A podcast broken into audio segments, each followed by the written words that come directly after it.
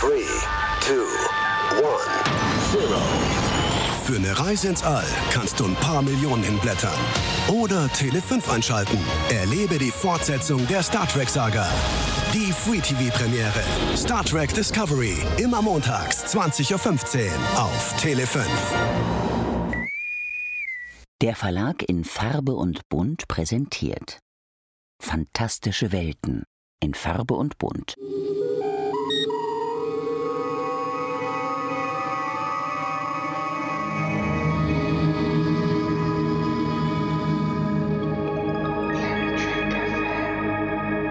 Moin moin und herzlich willkommen zu einer neuen Ausgabe von Planet Trek FM, die ganze Welt von Star Trek mit mir, eurem Björn Sölter. Heute mit der Ausgabe 125 und der Fortsetzung unserer Besprechung der vierten Staffel von Star Trek Discovery. Ich begrüße die Autorin, Übersetzerin und Kolumnistin Claudia Kern. Hallo Claudia.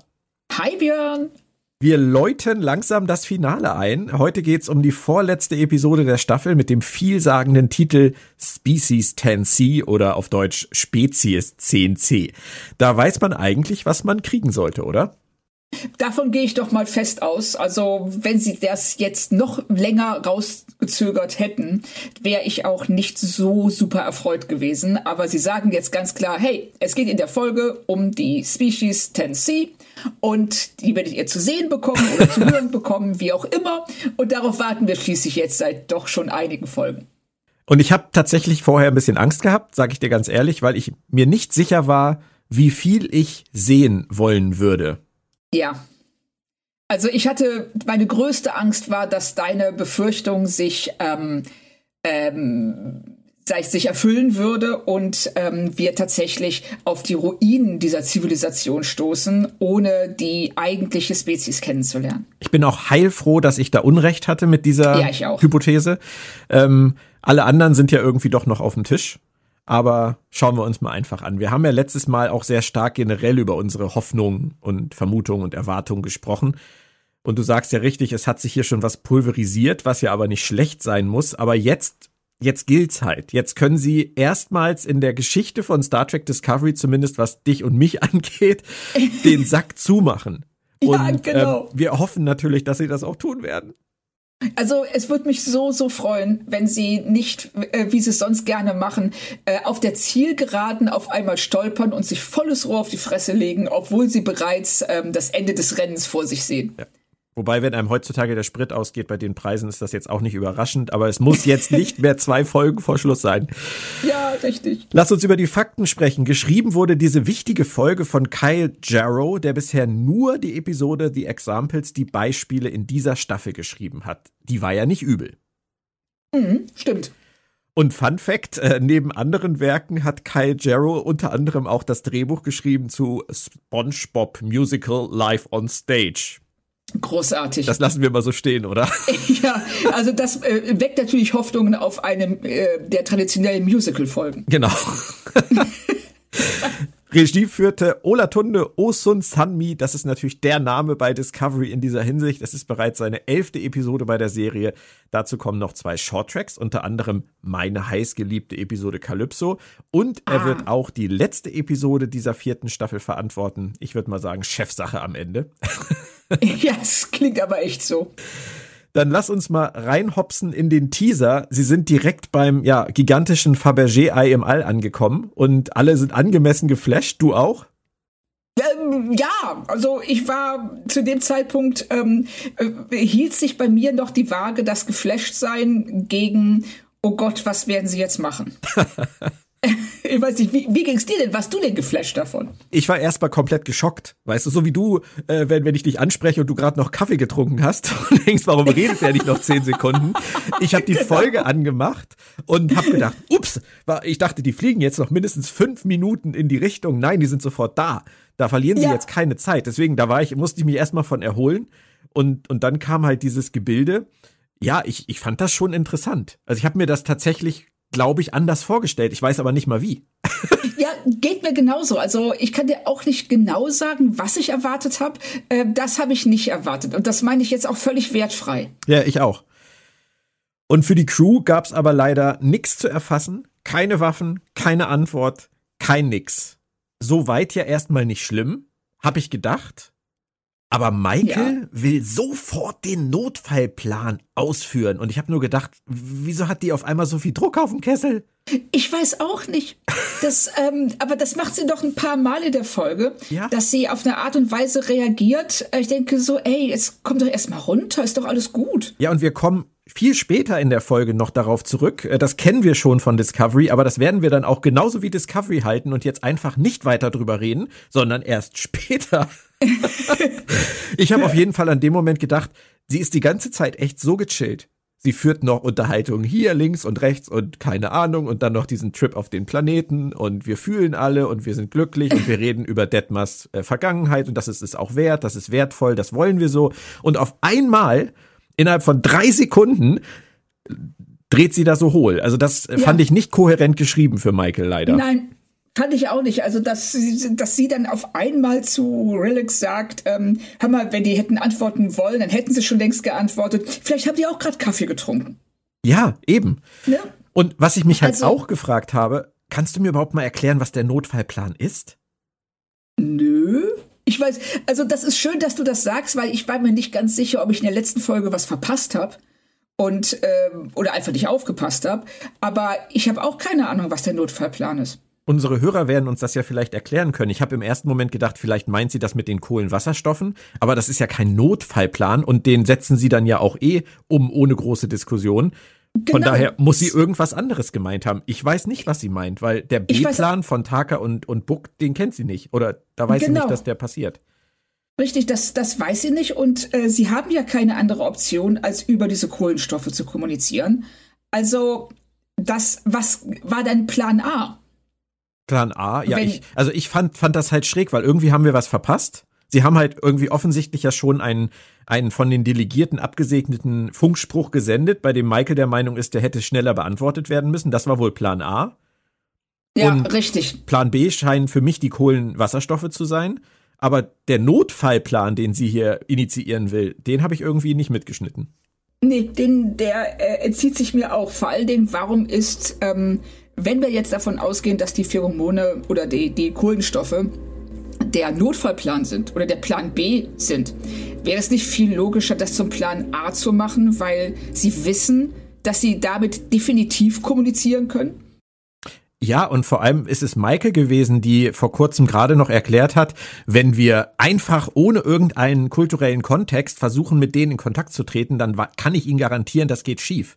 Und jetzt schicken die offensichtlich irgendeine vorbereitete, von den Delegierten abgesegnete Grußbotschaft in einer Sprache, von der sie nicht wissen, ob die CNC sie verstehen, wahrnehmen. Das ist, das ist schräg. Ja, das ist ganz seltsam. Also da weiß ich auch nicht so richtig, warum sie sich ähm, darauf jetzt ähm, gerade als Eröffnungsszene ja. sich da so ja, sich diese, also dass diese beiden Pläne zur Auswahl stehen. Und es stimmt ja vom Prinzip her auch. Ähm, nur, dass du diese Kohlenstoffe hast, genau. heißt ja nicht, dass du weißt, wie du sie einzusetzen hast. Nein, aber es ist immer noch mehr als gar nichts. Richtig. Also von daher, diese Pläne, mit denen sie da jonglieren, habe ich nicht verstanden. Und es hat sich, es hat sich für mich auch wieder gezeigt an der Szene, dass die Verschärfung ähm, der, dieses ganzen Drama-Levels über diese Stundenanzahl, die sie noch haben, bis irgendwas explodiert, einfach die ganzen Sache nicht gut tut. Tut's auch nicht, weil so, du baust ähm, unnötigen Stress auf mhm. und einen unnötigen Druck auf und gerade diese Art von äh, Geschichte erfordert Zeit. Je mehr Zeit du dir lassen kannst, und das ist auch ähm, jetzt so generell ein Kritikpunkt an der Staffel, dass sie zwei, drei Folgen lang Wasser treten und jetzt hier das Ding in zwei Folgen oder sowas nach Hause bringen müssen was sie, und es hätte der Geschichte einfach gut getan, wenn sie sich viel mehr Zeit jetzt für diese spezielle Situation genommen hätten. Das sind, äh, das ist etwas sehr Interessantes, was du da sagst. Und da möchte ich zwei Begriffe ins Spiel bringen, die wir vielleicht im Rahmen dieser heutigen Podcast-Folge noch häufiger ansprechen werden. Der erste ist Pacing. Ja, ja. Und ähm, ja, über den zweiten reden wir vielleicht später. okay, ich bin sehr gespannt. Korba, Saru, Hirai und Ndoye arbeiten derweil an diesem Plan mit den Kohlenwasserstoffen. Stamets und Adira sind auch dabei und bereiten Dots vor. Das finde ich alles total super, wie sie da diese Dots besprühen. Oder füllen, sagen wir mal. Und äh, interessant ist an der Stelle auch noch, äh, Zora merkt nun endlich, dass irgendwas komisch ist. Äh, ja. Sie, ich fand es nett, dass sie das immerhin thematisieren.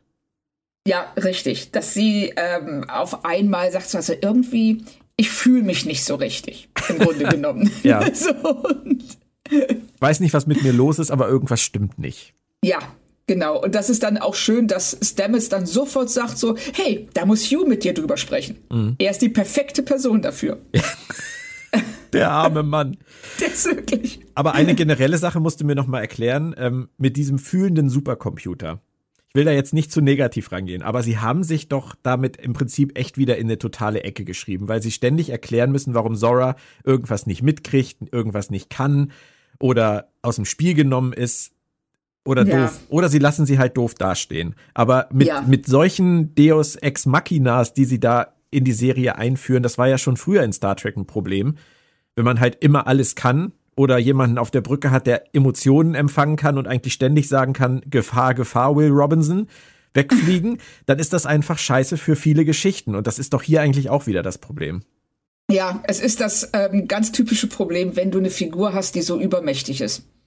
Und äh, die du eben nicht nur, wie jetzt sagen wir mal, ein Q aller 30 Folgen mal aus dem Hut zauberst, sondern tatsächlich in jeder Folge einsetzen willst oder musst dann musst du immer und ständig irgendetwas bemühen, das diese Fähigkeiten blockiert, damit du dir deine Geschichte nicht kaputt machst. Ja. Und ähm, dadurch sah Diana Troy schon immer ganz schlecht aus in TNG. Und ähm, hier mit Zora ist ein, da hast du völlig recht, das ist ein ganz ähnliches Problem, dass sie ständig irgendwie sagen müssen, na, Zora hat Angst, Zora kann das jetzt nicht. Und das tut auch, das ist auch für Zora nicht schön, glaube ich. Nee, aber das nur nebenbei, das ist ja äh, jetzt auch nur ein kleines Problem in dieser Folge, aber ich könnte mir vorstellen, dass es in Zukunft noch eins wird. das glaube ich auch. Immer mal wieder. Ja. Findest du es komisch, dass niemand Renos Abwesenheit bemerkt? Ich meine, jetzt gerade, wo so viel Stress ist und so viele Hände gebraucht werden? Irgendwie schon, oder? Also man sollte meinen, dass ähm, dieser Maschinenraum, der ist ja jetzt nicht, ich sag mal, nicht so groß wie, wie die Westfalenhalle.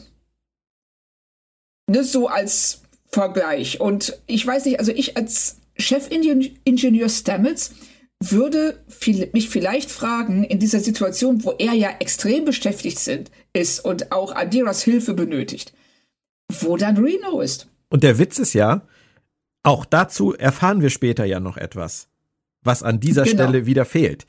Also ich habe an der Richtig. Stelle auch gedacht, Stamets müsste sich eigentlich wundern. Und ähm, ja, gut, vielleicht hat Reno ihren freien Tag, das mag ja sein, aber vielleicht nicht unbedingt an so einem Tag.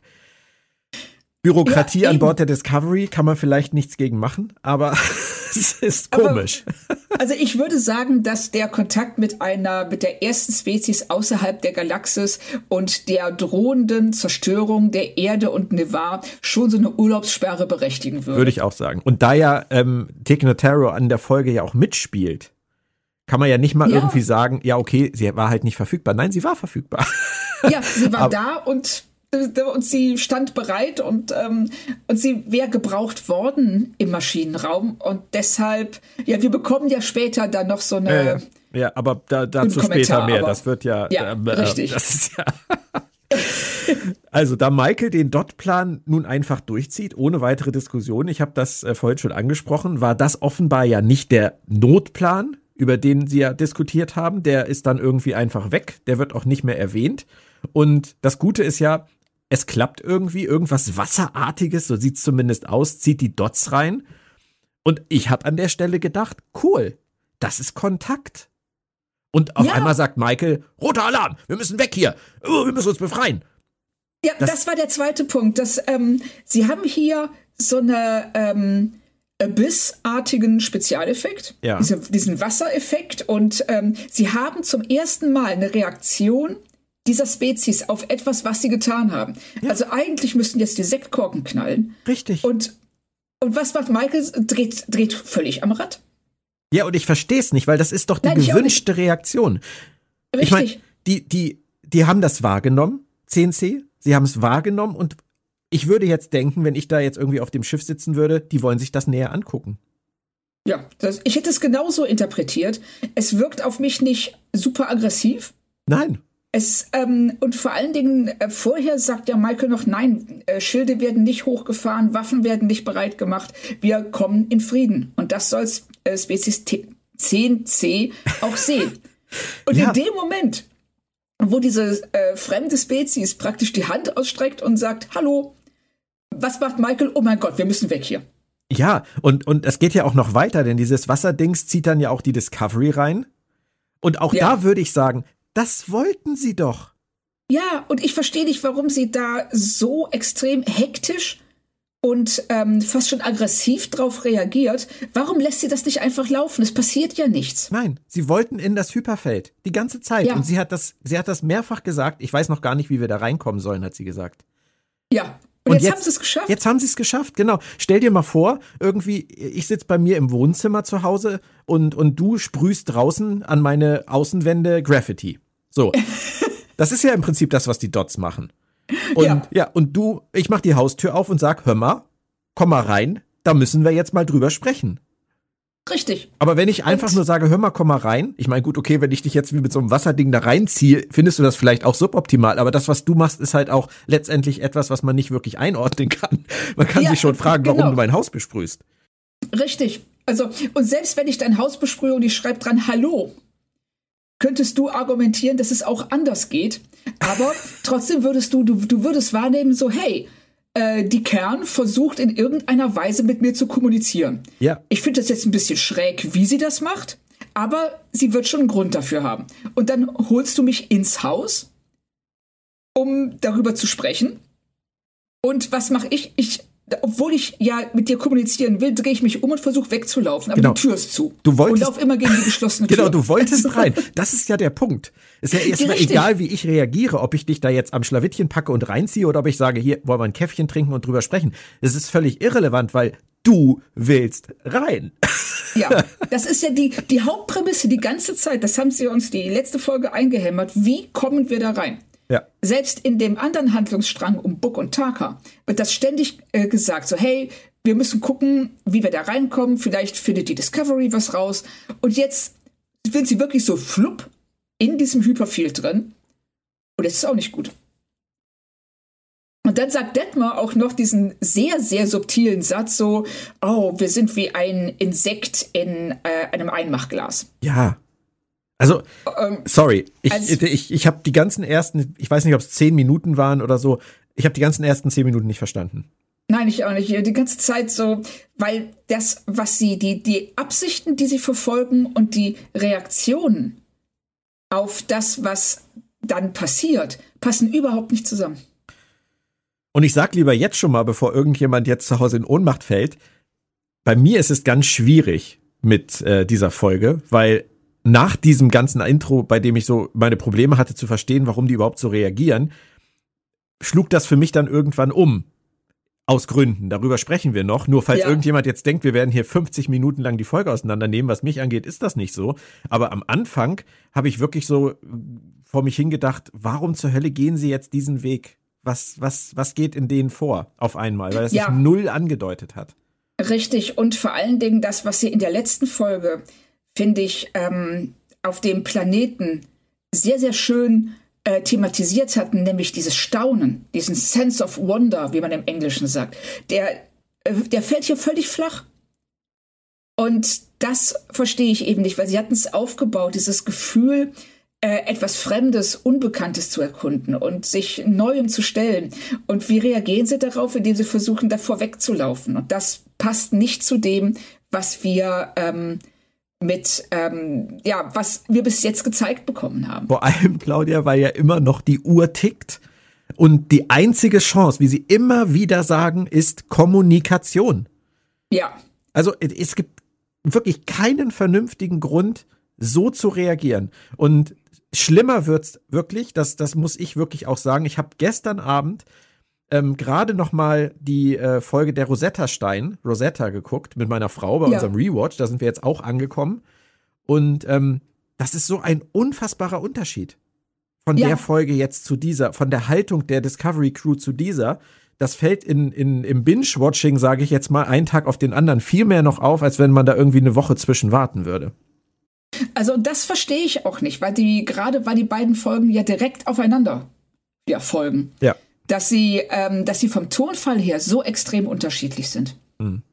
Ja. Ich glaube, wir wechseln einfach mal kurz die Bühne. Taka, Buck und Ndoye äh, fummeln weiter an ihrem Plan rum, jeder auf seine Art oder ihre Art. Und Reno schaut aus ihrer Arrestzelle zu und mümmelt Lakritz. Da ahnt man schon, dass da noch was passieren wird, das den Status quo irgendwann in dieser Folge drastisch verändert, oder? Ja, das würde ich auch sagen. Vor allen Dingen, weil Lakritz ist sowas seltsam Spezifisches, was sie da ähm, haben möchte, dass man schon ahnt, dass da vielleicht so ein MacGyver-Ding draus werden Ja, das, könnte. das kommt ja dann auch. Sie MacGyvert Ja. da vor sich hin. Finde ich ja ganz nett. Ich mag ja Reno auch wirklich gerne. Aber wir werden aus Gründen, und das hat dann auch was mit dem zweiten Wort zu tun, was ich vorhin noch nicht sagen wollte, werden wir auf das Thema Reno Taka Book, äh, denke ich, noch genauer eingehen. Wir kommen nicht drum rum. Wir müssen zurück. Wir erfahren, ähm, es sind drei Gasriesen in diesem Hyperfeld. Und ähm, ich möchte mal festhalten, niemand schießt auf irgendwen. Es sind Lebensformen da draußen, viele Richtig, sogar. Hunderte. Ja. Und ähm, ich würde mich wieder fragen, cool. Was mögen die wohl wollen? Wie werden die versuchen, mit uns in Kontakt zu treten? Weil die schießen ja nicht. Das ist ja schon mal eine gute Nachricht. Aber trotzdem bleiben alle irgendwie erstmal aggro. Ja, also das ist, äh, es bleibt weiterhin wirr. Also die, äh, das, was passiert, wie wir eben schon gesagt haben, passt nicht zu dem, wie die Figuren darauf reagieren. Und ähm, eigentlich, hey, das sind, das sind drei Gasriesen in diesem Ding drin. Das es sind äh, hunderte von Lebensformen. Sie sind in der obersten Atmosphäre von einem dieser Planeten. Also sie haben im Grunde genommen alles erreicht, was sie sich erhofft hatten und können jetzt diese Möglichkeit, diesen Kontakt nutzen, um zu kommunizieren. Und aber sie beschränken sich darauf, halt so, ja, wir müssen hier raus und wir kriegen die Systeme nicht online und das funktioniert nicht. Aber das ist ja gar nicht das Thema. Nein, und, und dann gibt's diese Besprechung, von der ich mir dann echt erhofft habe, dass sie jetzt alle ein bisschen zur Ruhe kommen. Und dann ist gleich der erste Satz von Rilek, die sich wundert, dass die CNC offenbar nicht interagieren wollen. Ja, Ich meine, was erwartet die? Die schauen Richtig, sich die Discovery jetzt an. Die beraten. Ja, und sie kennen sowas genau. nicht. Das, ja, und vor allen Dingen, die, äh, wenn sie nicht kommunizieren wollten, dann hätten sie die erst gar nicht in dieses Hyperfeld geholt. Nein. Hätten sie einfach, sie hätten sie einfach ignorieren, also praktisch am ausgestreckten Arm verhungern lassen Oder können. abschießen. Oder abschießen, ja. Und das haben sie alles nicht gemacht. Im Gegenteil, sie holen sie rein und bringen sie eben äh, an ihre ja, Heimatwelt Ja, heran. sie mussten Und, nicht mal ähm, eindringen. Die Discovery genau. musste nicht mal aktiv eindringen. Sie wurden hereingebeten. Richtig. Und Relax sagt, die wollen nicht interagieren. Die Frau, die Frau Ja. war Botschafterin. Wie viele ewige Jahre? Also, da hätte ich Ja. mir wirklich gewünscht, dass da beim Drehbuch irgendjemand auf die Bremse getreten hätte Ja. und mal klar gemacht hätte, dass sie mal das ausspielen sollen, worum es die ganze Zeit geht. Erster Kontakt, nicht Drama. Erster Kontakt. Das ist das, was hier passiert. Und das hat irgendwie beim Schreiben dieses Drehbuchs in den ersten 10, 15 Minuten niemand gemerkt. Nein. Du hast absolut recht. Und ähm, das macht das Ganze auch so, ähm, ja, so seltsam, dem dazu äh, zuzugucken. Also auch dieser ganze, diese ganze Erstkontaktbesprechung ist super merkwürdig. Und ähm, wie sie dann äh, fragen, ja, wie kriegen wir sie denn dazu, mit uns zu reden? Und ähm, ja, lasst ihnen doch einfach Zeit, wartet doch einfach erstmal ab. Saru versucht das ja auch, kurz zu sagen. Genau, wird, so, genau, wird sofort abgeschossen von Terina. Genau, und, und auch Hirai hat recht. Er sagt, ähm, vielleicht warten die auch auf eine erste Aussage von uns. Ja, Das ist Und- alles richtig. Ja, es ist absolut richtig. Und alle, die ähm, aus meiner Warte raus vernünftige Vorschläge machen, werden direkt abgeschossen. Also zum Beispiel, ne, als Michael dann die, auf die Idee kommt, hey, schenken wir denen doch Boromit. Und Shirai dann sagt so, mm, Geschenke sind kulturell komplex. Das könnte völlig nach hinten losgehen. Aber das ist ja zumindest eine gute Unterhaltung in dem Sinne, Ja. dass sie, dass sie da anfangen, in den Dialog einzutreten, ohne, ohne jetzt mit Drama um sich zu werfen. So wie zum Beispiel Ndoye vorher, die sagt, wir sind Gefangene. Und ich frage mich, wieso ja. sind sie Gefangene? Vielleicht sind sie Ehrengäste. Das ist doch total einseitig. Ja, und weil sie eben äh, nichts über diese Spezies wissen. Richtig. Und gar nicht äh, und, und gar nicht einschätzen können, was diese Reaktion bedeutet, sollte man doch gerade vom Sternenflottenpersonal und im Speziellen Michael, die ja äh, mehrfach darauf pocht, dass sie Xenoanthropologin ist. Ähm, sollte man da auch ein bisschen mehr äh, Fingerspitzengefühl erwarten. Ich weiß auch gar das, nicht, wie. Achso, bitte, Entschuldigung. Nee, nee, nee, nee, bitte, sag.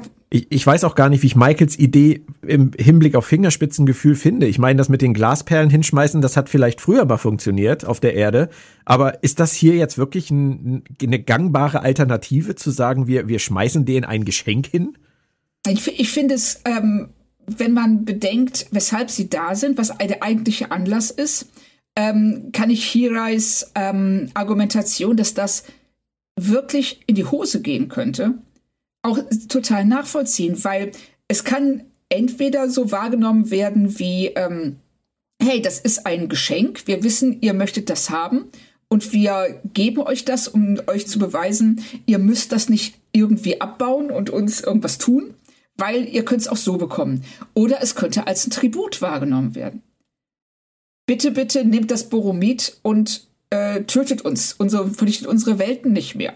Wir, wir leisten euch Tribut. Du hast keine Ahnung, wie diese Spezies drauf ist. Also so ein Geschenk, ich sag mal, schon zwischen Klingonen und Vulkaniern.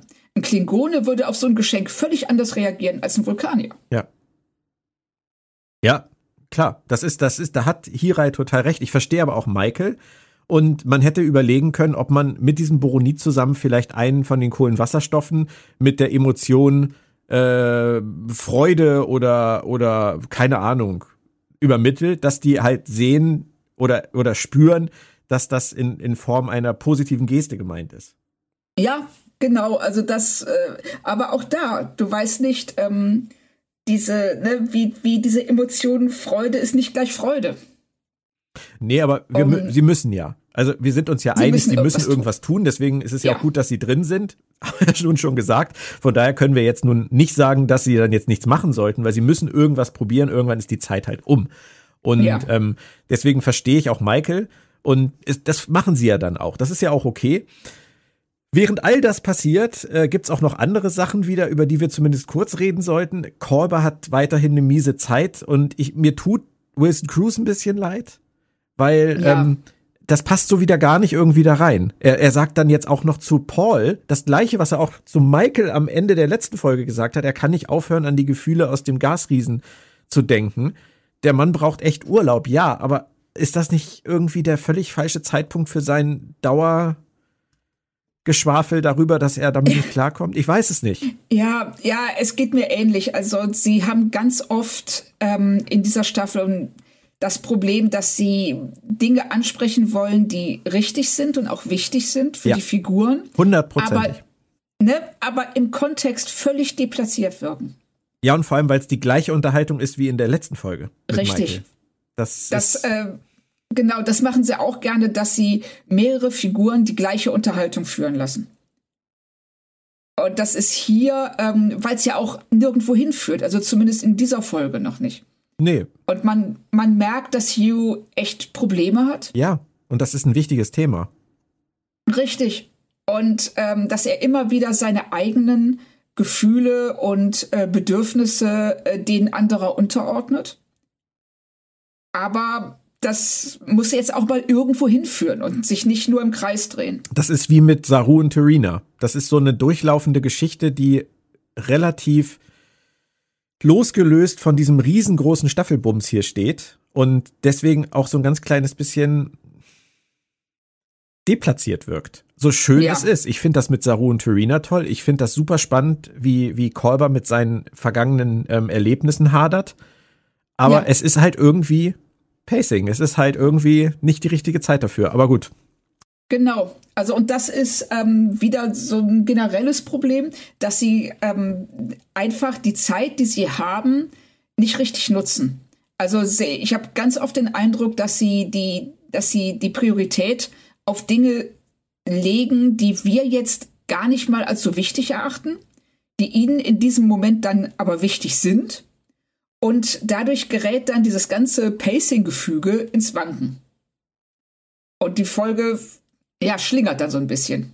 Vielleicht ist es aber auch wirklich unser Problem, weil ich rede auch häufiger mit Leuten, die sagen, das ist halt gerade das Tolle an Discovery, dass diese zwischenmenschlichen Dinge, die uns ja auch passieren, also auch wenn du jetzt vielleicht gerade im Job Stress hast, Ärger hast oder Druck hast, redest du ja vielleicht trotzdem mit deinem Mann oder deinen Freunden oder wem auch immer oder Mutti und Fadi am Telefon über Dinge, die jetzt gerade eigentlich gar nicht relevant sind. Das machen wir ja alle. Das ist ja vollkommen menschlich. Und ähm, das führt uns Discovery halt vor, dass auch in der Krise immer Platz ist für Menschlichkeit. Das ist ja vielleicht auch ein Ansatz, der wertvoll ist, aber ähm, das ist dann, glaube ich, am Ende einfach Geschmackssache. Uns, uns erreicht's in nee. dem. Nee? Also da würde ich kurz reingehen, weil ähm, in Lower Decks macht sie das auch. Dass sie, ähm, das finde ich nämlich da den, den größten Unterschied eigentlich. In Lower Decks äh, setzen sie auch immer wieder in Relation die großen, äh, weltenbedrohenden Probleme und deine privaten kleinen Probleme, die aber für dich in diesem Moment halt viel wichtiger sind mhm. als etwas, das das, äh, das halbe Universum bedroht. Also du hast ganz, du hast mehrmals in ähm, äh, Lower Decks äh, Sequenzen, in denen sich Figuren über ihre Probleme unterhalten, während im, im Hintergrund äh, der halbe Planet gesprengt wird. Richtig. Hast du recht. Und, na, und da kriegen sie das so gut hin, dass sie das, dass diese beiden Dinge sich ergänzen und nicht überdecken. Und äh, Discovery hat damit immer wieder Probleme. Gut, bleiben wir, verbleiben wir bei Kolber so, dass er sich ja immerhin zusammenrafft und sich um Zora kümmert, weil die ist ja immer noch am Hadern mit ihrem miesen Gefühl. Kolber ist halt immer im Dienst der Gute und kümmert sich um alle, das ist ja auch schön. Wie findest du denn derweil Books Erklärung für seinen Namen Cleveland Booker? Ähm, ich fand das okay, ehrlich gesagt. Also, ist so dieses, ähm, äh, es macht Sinn. Er sagt ja, in dieser äh, Welt der Kuriere ist Vertrauen anders und Cleveland Booker ist so ein Name, der einfach ähm, für Vertrauen und Zuverlässigkeit steht. Also praktisch ist es eine Marke. genau. so. Wie Planet Express. Aber ja, gut. ja, ja, genau. Nein, finde ich, finde ich auch schön. Das ist äh, fast Understatement, nachdem wir da jetzt irgendwie gefühlte Jahre drauf gewartet haben. Aber es ist eine super schöne Message. Mir hat das so nebenbei gefallen. Haben sie kein großes Trara drum gemacht? Nett. Einfach nett. Ja. Ne? Das ist, ähm, ich finde generell, dass Booker und Reno äh, ein relativ gutes äh, Team abgeben, weil sie beide eben relativ zurückgenommen sind und dabei aber auch ehrlich. Und die ergänzen sich gut, wie ich finde. Ja, Gibt ja auch Reno dann die Möglichkeit, über ihre Vergangenheit auszupacken. Ist ja auch ein Dauermotiv, auch nicht nur dieser Was, Staffel. Genau, aber hier, finde ich, funktioniert es, weil beide Figuren haben Zeit. Sie warten ja nur darauf, dass irgendetwas von irgendeiner Außenwirkung eintritt. Und Reno kann dann eben auch durch die Geschichte, die sie erzählt, äh, Book vermitteln, was sie hier in dieser Beziehung zwischen ihm und Taka für das Problem hält. Nicht nur auch. Das finde ich gerade das Tolle daran. Du hast es gesagt, sie haben Zeit und sie macht es, weil sie eine Agenda damit verfolgt. Richtig. Und, ähm, in, häufig ist es ja so, dass die Leute das einfach erzählen, weil ihnen gerade danach ist. Ja, genau. Und das ähm, bei ihr ist es wirklich so, sie äh, verfolgt ein Ziel damit, aber es ist auch ehrlich. Sie öffnet sich ihm ein Stück weit eben klar, auch um Zweifel an Taka zu sehen und äh, ihn zu zwingen, zu, darüber zu reflektieren, ob das wirklich so eine gute Idee ist, mhm. was er da gerade tut. Er sieht das noch als Manipulation an und hat sicherlich auch recht. Es gibt Reno ja, ja. auch zu und fragt äh, ihn dann treffenderweise, aber habe ich nicht trotzdem recht? ja. Aber das muss natürlich in ihm noch arbeiten. Was mir gefallen hat, ist, dass ein Doje, bevor sie jetzt irgendwie komplett steil geht, Michael immer noch mal eine Steilvorlage gibt, anders zu handeln. Aber auch da ist, denke ich, klar, schon an dieser Stelle, dass das nicht ewig gut gehen wird. Ja, also weil Ndoye ja auch von der ersten Szene an immer diejenige ist, die gegen alle anderen argumentiert. Ja. Undankbare Rolle eigentlich. Ja, völlig. Also sie tut mir auch ein bisschen leid, weil sie ähm, eben um die Geschichte weiterzubringen und diesen, ich, ich sag's jetzt mal, wirklich schwachsinnigen Sabotageplan umzusetzen, ähm, sich die ganze Zeit äh, auf eine Art und Weise verhalten muss, die ich finde auch nicht so wirklich zu der Figur passt. Also so wie sie bisher etabliert wurde. Ja. Und das war dann der Punkt in dieser Folge, wo für mich der erste Block sozusagen wirklich abrupt wie mit der Axt geschlagen ändert, äh, endete. Denn, denn dann passiert es, im Shuttle-Hangar versammelt man sich, weil die CNC jetzt eine Reaktion zeigen.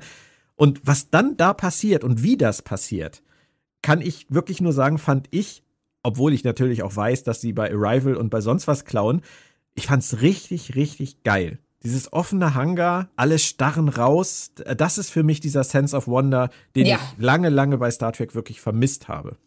Richtig, das fand ich auch wirklich toll. Also wie sie da ähm, stehen, diese Erwartungshaltung und gleichzeitig aber auch diese Verletzlichkeit, die sie sich selbst zugestehen, weil keiner von ihnen hat jetzt irgendwie, ich sag mal, eine Halo-mäßige Panzerung an und, dann, und der Hangar ist offen. Da kann alles rein. Also sie laden diese fremde Spezies zu sich ein und zeigen sich so, wie sie sind, ohne irgendeine Schutzmaßnahme zu ergreifen. Und das fand ich halt richtig toll. Und vielleicht musste die Spezies äh, CNC ihnen in dieser Form die Hand reichen, damit die Crew auch sich darauf einlassen kann, weil vorher konnten sie es ja gar nicht.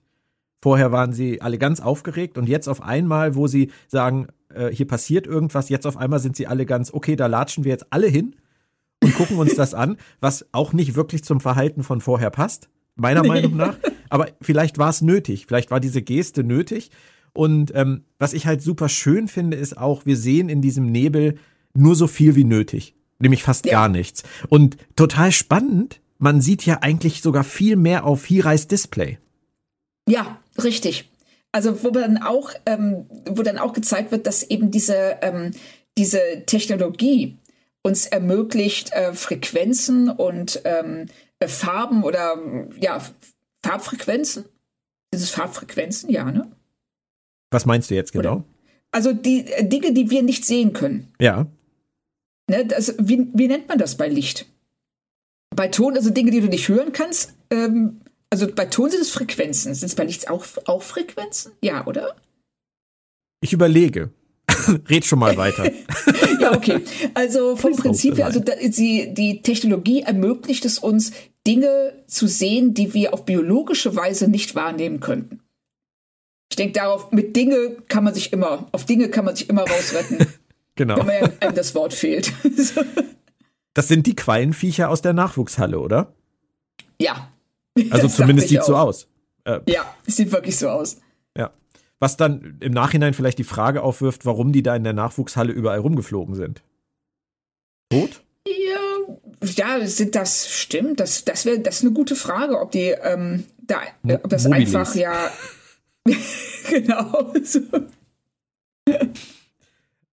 Kriegen wir keine Antwort drauf. Aber spielt Nein, auch keine Rolle. Auch.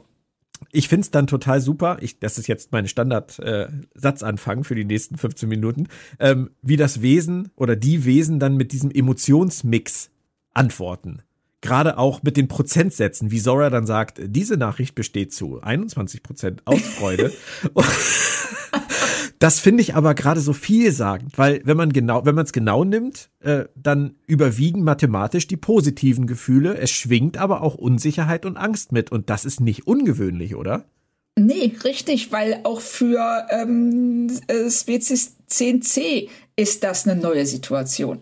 Und sie wissen, und die weiß vielleicht auch nicht, wie man auf so etwas Fremdes wie ähm, die ja, die, die äh, Lebensform der Sternenflotte reagieren soll. Mhm. Also, das fand ich schon auch nachvollziehbar. Mhm. Und auch das mit dem Lichtmuster als Kommunikationsversuch, das hat mich auch überzeugt. Also, wie sie das ja. angesetzt haben. Also, da passiert wirklich in dieser Szene passieren so viele spannende Dinge, dass ich einfach nur da saß und gedacht habe, toll. Das ist wirklich toll. Und dann kommt die blöde Ndoye um die Ecke und ah, sagt ja. sofort wieder zu diesem Kommunikationsversuch mit Licht, wie, das, das, das dauert jetzt länger oder was? Das, das klingt ja nach einer langfristigen Angelegenheit. Wie, wie, wie engstirnig muss man geschrieben sein? Also. Ja. richtig. Also das, ja, es war ganz, das war ganz schlimm. Und, ähm, Moneypenny geht's denn? Huch. Hast du uns was zu berichten, Claudia? Ähm, wie, wie ihr vielleicht hört, gibt es einen neuen Hund in unserem Leben. Das ist ähm, Miss Moneypenny. Oh. Sie äh, ist elf Monate alt, kommt aus Rumänien und kann sich noch nicht so richtig benehmen. Aber wir arbeiten dran. Aber als, als Planet Track FM Hund muss sie das auch nicht, weil wir können es auch nicht. Von daher. Richtig. Wir bellen auch manchmal äh, irgendwelche Schatten an. Also herzlich willkommen, Miss Moneypenny, hier bei Planet Track FM. Schön. Aber wir waren bei, leider, leider muss ich sagen, waren wir bei Ndoye. Ähm, ja. Äh, hat mich total gestört. Es, also es stört mich auch total, weil sie, ähm, sie sie sollte nicht so reagieren. Die Figur, wie wir sie bis jetzt kennengelernt haben, ist zwar relativ schroff und äh, schreckt nicht vor harten Entscheidungen zurück, aber sie ist nicht dumm. Mhm. Und ähm, hier zu diesem wirklich Meilenstein, diesem Durchbruch, zu sagen so, oh, boah, das dauert jetzt ewig, ich habe keinen Bock drauf, das muss schneller gehen. Das, das, das, ähm, das passt überhaupt nicht. Und da erzwingen sie eben ihre Entscheidung, Book bei der Sabotage zu helfen. Aber es ergibt keinen Sinn. Weißt du, woran ich total denken musste in dem Moment? Hat gar nichts nee. damit zu tun, als wir ähm, auf unserer USA-Rundreise waren und am Grand Canyon standen.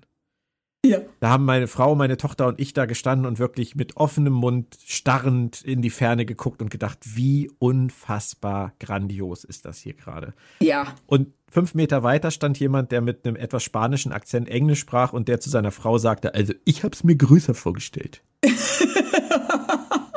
und genau so jemand ist ein Doje. Ja, richtig. So, ein Doje ist wirklich die Person, die steht und sagt, ja, war das jetzt alles? genau. Gibt's ja auch Pommes. so. Ja, da, da gab es tatsächlich, äh, da gab's tatsächlich Pommes und, und Hamburger und äh, Hotdogs zu kaufen, direkt am Grand Canyon. Aber das ja, ist ein anderes Thema. Ich weiß, das, ähm, ja, wir, ähm, ähm, als wir da waren, da waren gerade, äh, da stand ein großes Schild, dass man doch bitte nicht nur mit einer Dose Cola in den Canyon runtersteigen sollte, weil das äh, da unten über 40 Grad sind. Auch schön. Gut, aber Doje zur Ehrenrettung, immerhin zögert sie ja noch weiterzugehen ja. und die letzte, die letzte Linie zu überschreiten. Aber das nur ganz kurz. Ich möchte dennoch, gerade wo wir jetzt über Ndoye, Taka und Buck sprechen, einen kurzen Gedanken nochmal loswerden, damit wir das abhaken können, auch für mich, weil es belastet mich. Ich hätte komplett an dieser Stelle wirklich auf den Strang mit Taka, Buck, Ndoye und Reno verzichten wollen. Weil. Ich habe ja, bitte sag, sag erst. Nein, nein, nein, sag, nein, sag du bitte zu Ende. Nee, weil ich auch einfach überhaupt nicht sehe, dass das irgendwas final ändert oder, oder verbessert, weil keiner kann sagen, dass die CNC nicht den nächsten Controller auspacken und noch krasser vorgehen. Ich finde das besonders nach, nach Takas erstem Fehlschlag mit hier, ups, die Energiequelle ist wohl auf der anderen Seite, ja. finde ich das alles so dermaßen optimistisch, will ich jetzt mal vorsichtig sagen, dass sie wirklich glauben, dass sie das ein für alle Mal regeln können mit ihrem Move. Das ja. ergibt keinen Sinn. Nein, überhaupt nicht. Und Sorry. es lenkt, ja, du, du, na, du hast völlig recht. Und es lenkt vor allen Dingen von dieser eigentlich viel, viel tolleren Geschichte ab. Nämlich, ähm, dass hier diese Kontaktaufnahme mit einer äh, Spezies, die auf eine ganz neue Weise versucht, mit uns zu kommunizieren. Ja. Und darauf, bitte? Ja. Ja. also darauf sollte unser Augenmerk liegen. Und äh, da sollten sie sich Zeit für nehmen und dieses Staunen betonen und dieses ähm, und diese Kommunikationsversuche. Und so werden sie gezwungen, das ähm, sehr schnell, also wirklich im Schweinsgalopp durch diese Sequenzen durchzulaufen, um ähm, gleichzeitig diesen eigentlich unnützen Reno Book Taka Handlungsstrang abzuhandeln. Und so sehr ich Reno mag, dass äh, ich hätte da auch, wie du schon sagst, absolut drauf verzichten können. Und ähm, du hast das bei der letzten Folge ja auch so schön gesagt. Du hättest gerne viel mehr Zeit auf diesem Gasriesen verbracht und viel mehr von dieser Kultur gesehen, als ständig rausgerissen zu werden mit dieser Takabuk Sabotage-Nebenhandlung. Ja. Das ist hier wieder Richtig. genau das Gleiche leider. Und ähm, da kommt jetzt mein zweites Wort das erste Mal wirklich ins Spiel. Es ist nicht nur Pacing, sondern, und auch das haben wir schon x-mal, glaube ich, gesagt bei Discovery, Vertrauen.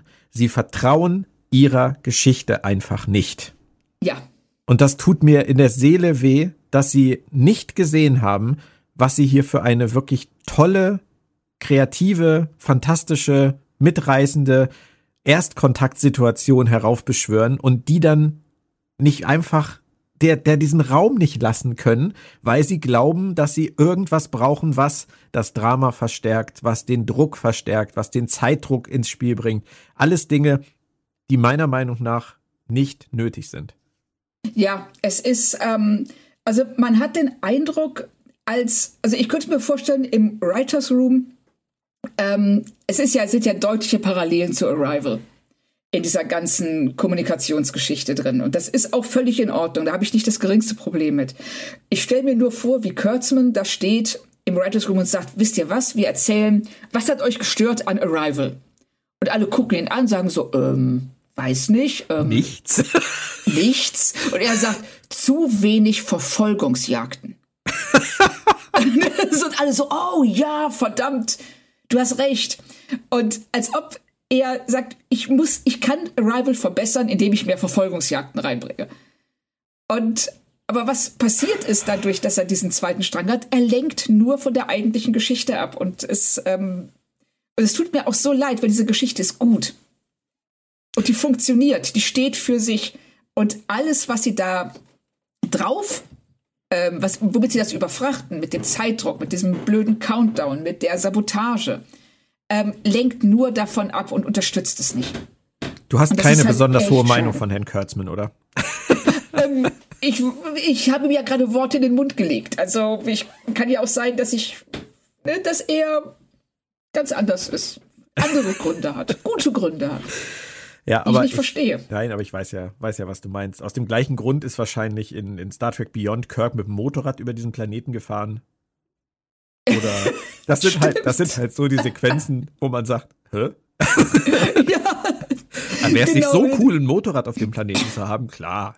Klar. So, dann so, okay. Ich finde vor allen Dingen immer geil, wenn du dann äh, einen Schritt zurücktrittst und dir überlegst, wie sind wir an diesen Punkt gekommen? und diese, das ganze Konstrukt in sich zusammenfällt. Was hat uns bloß so ruiniert? Da ja. sind wir wieder. Ähm, gut, machen wir weiter. Ähm, sonst geht's uns nämlich wie Kolber, der kommt nur im Schneckentempo Renos Verschwinden auf die Spur. Aber immerhin kümmert so sich jemand drum. Aber das ist echt der Hammer. Ich, ich habe wirklich drauf gewartet, dass es ist so, weißt du, wie im, äh, wie im Supermarkt. Frau Schmidt, bitte 3C. Und das kommt ja auch noch. Aber äh, ja. bei, bei ihm ist es halt wirklich so, sie hätten auch noch zehn weitere Szenen einbauen können, wo er immer bei irgendeinem wahllosen Crewmitglied steht und sagt, Reno gesehen? Hm. Heute noch nicht. Okay, ich geh mal wieder. Das ist so lustig, aber egal. Es passiert zum Glück nicht so oft, äh, dass es zum Running Gag geworden ist. Michael hat dann eine super Idee. Sie bestellt nämlich jetzt die restliche Brückencrew ein, obwohl das glaube ich gar nicht ihre Idee war, um neue Perspektiven zu erhalten, weil sie nicht weiterkommen. Die Message ist wieder, nur zusammen geht's, nur als Team geht's. Das musste jetzt auch nochmal sein an der Stelle, oder? Ja, und da kommt wirklich, also ich finde es vom Prinzip her finde ich das toll, dass sie ähm, sagt, nicht nur wir hier, die Experten, können was beisteuern, sondern ähm, äh, ja, dieses Schwarmwissen. Jeder hat irgendetwas beizusteuern, auch wenn er vielleicht, ähm, wenn er oder sie vielleicht nicht aus der ähm, ja nicht zu den Experten wird, also keine Xenoanthropologin ist oder sowas. Und das funktioniert ja dann auch, aber hier ist wirklich der Punkt, wenn sie die ähm, den Reno Book Taka Handlungsstand rausgelassen hätten, dann hätte das jetzt nicht so glatt laufen müssen. Ja. sondern sie hätten auch mal in ein paar Sackgassen geraten, sich vergaloppieren und ne, so. Ja, das ist das glatt ist wirklich das richtige Wort. Also die die stehen ja, ne? da und äh, einer erzählt was, noch einer erzählt was und ah, hier Aussage ja. plus Schlüssel gleich, dann lass uns mal basteln. Dankeschön. Genau. Ihr könnt wieder auf die Brücke gehen, wir sehen uns später. Das Richtig. So, und das war so konstruiert und so ähm, schade auch, weil es eigentlich eine ne tolle Idee war und vom Ansatz her auch eine, die ich komplett unterschreiben kann. Nur weil sie so wenig Zeit haben, äh, wird das dann so ein bisschen, Ja, ja, glatt halt. Ja, das ist halt so eine Brückenszene, sage ich jetzt mal, ähm, zu dem, was sie als nächstes brauchen. Sie kriegen nämlich heraus, dass die CNC eine Brückensprache geliefert haben, die auf Mathematik basiert. Das magst du, oder? Ja, das ist super. Also auf sowas stehe ich ja immer. Das, ähm das habe ich mir gedacht. Ich aber auch. Ich finde es auch toll. Ja, oder?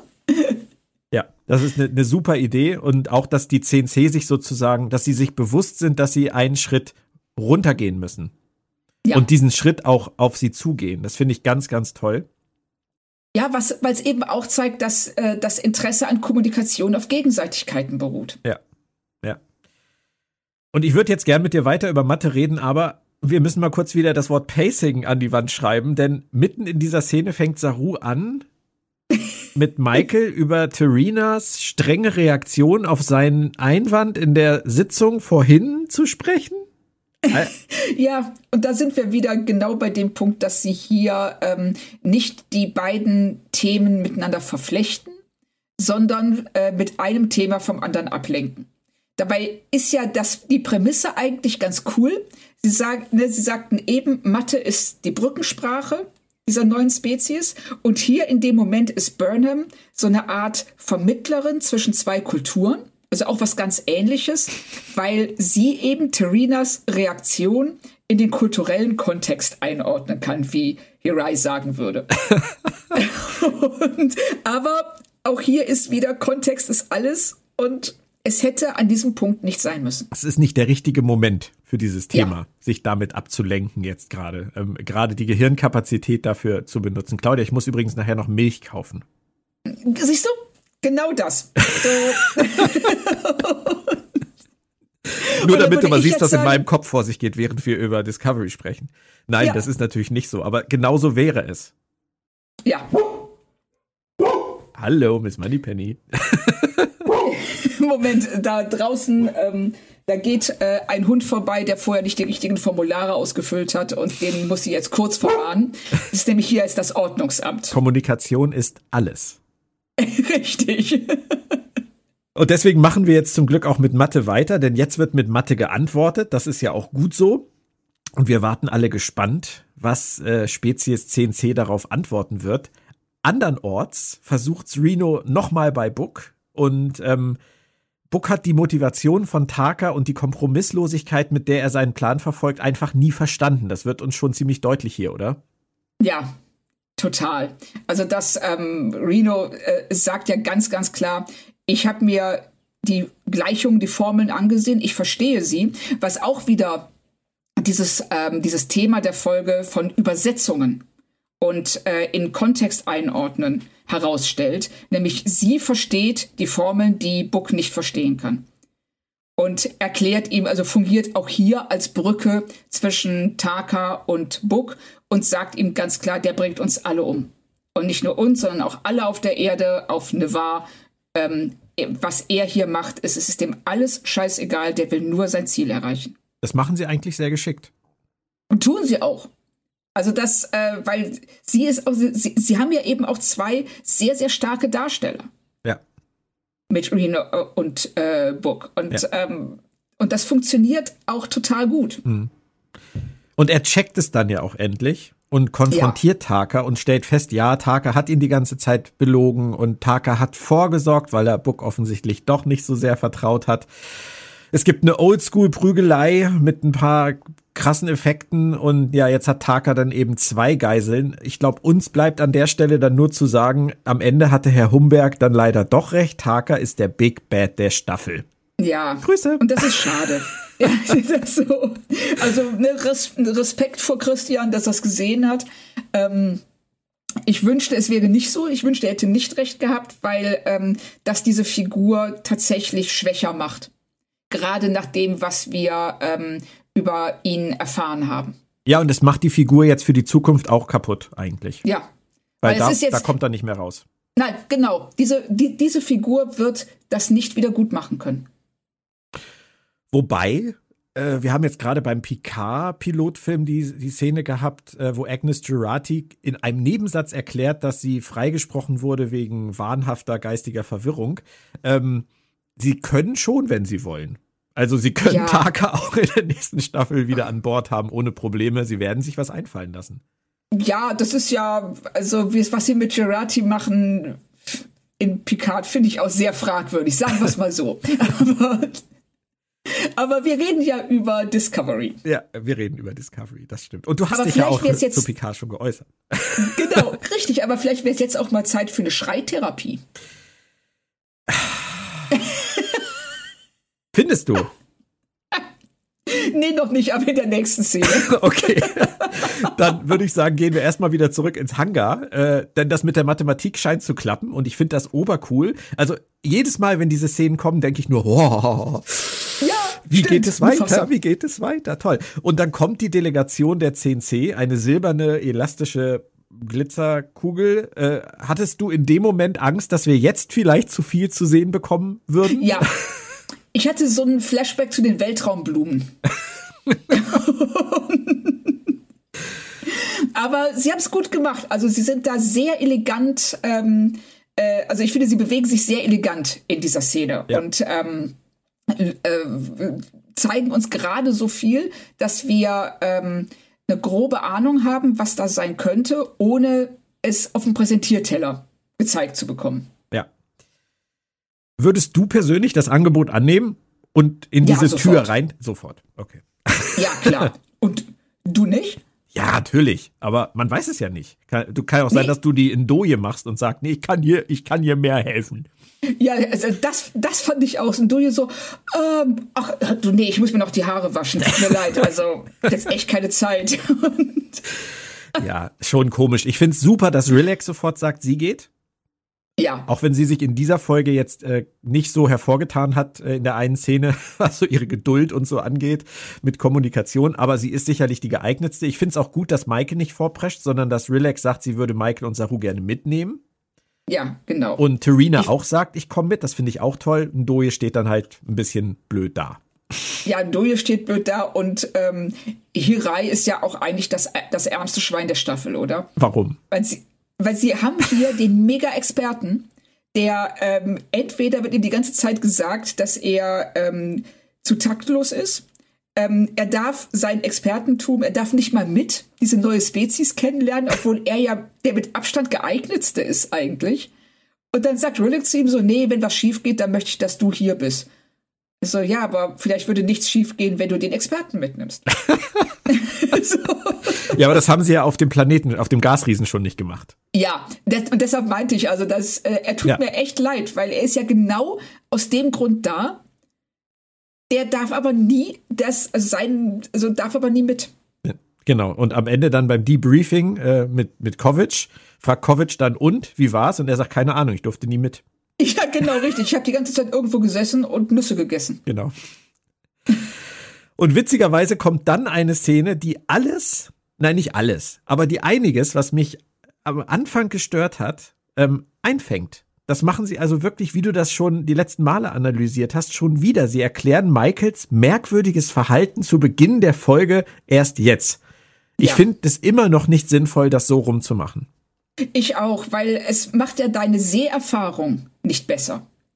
Im Gegenteil, also du verbringst dann 30, 40 Minuten der Folge damit, dich zu fragen, wieso hat sie das jetzt gemacht? Und bekommst dann die Antwort darauf, aber es ändert ja nichts an diesen 40 Minuten, die du vorher hattest. Beim zweiten Durchlauf, klar, kannst du die Folge dann auf eine ganz andere Weise gucken. Aber wer macht denn das? Ja, und ich verstehe Michael halt total. Dieser Kontrollverlust, den sie da erlebt, ja. der ist heftig und, und der widerspricht ihrer Persönlichkeit ja auch komplett. Das haben die Autoren, finde ich, auch super beobachtet. Richtig. Also, aber warum haben sie es nicht umgekehrt?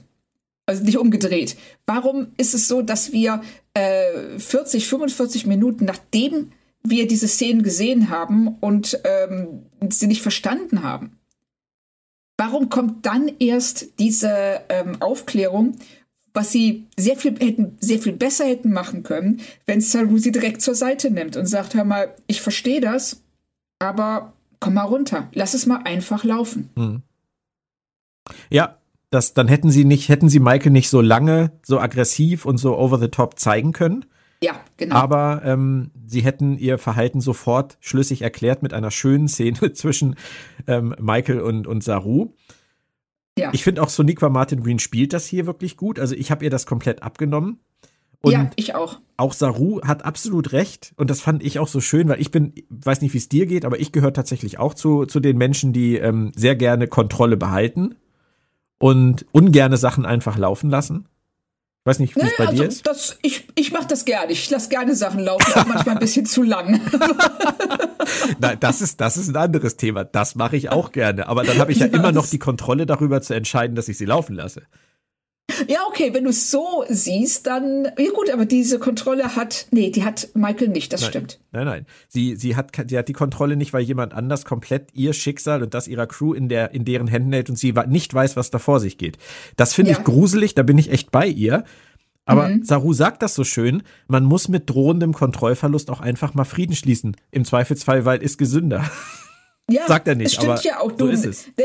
Das ist ja so, es gibt Dinge, die du ändern kannst und es gibt eben Dinge, die ähm, sich deiner Kontrolle komplett entziehen. Und ähm, die beiden voneinander zu unterscheiden, ist, glaube ich, die große Kunst. Ja.